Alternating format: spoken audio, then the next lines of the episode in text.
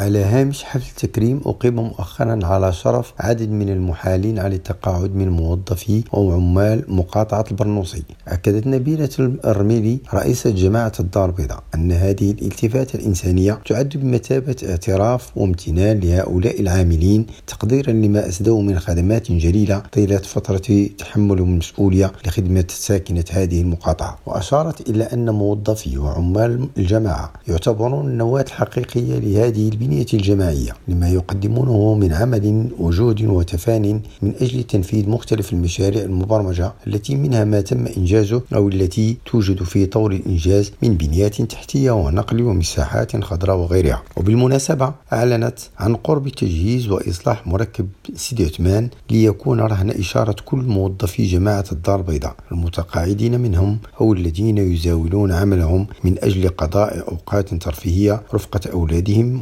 وعائلاتهم واختتم الحفل بتقديم بعض الهدايا الرمزية والتذكارية للمتقاعدين محتفى بهم. كما تم إجراء قرعة خاصة بالعمرة. تم من خلالها اختيار أربعة مستفيدين مقسمين بالتساوي بين الذكور والإناث. رشيد العمري ريم راديو الدار البيضاء.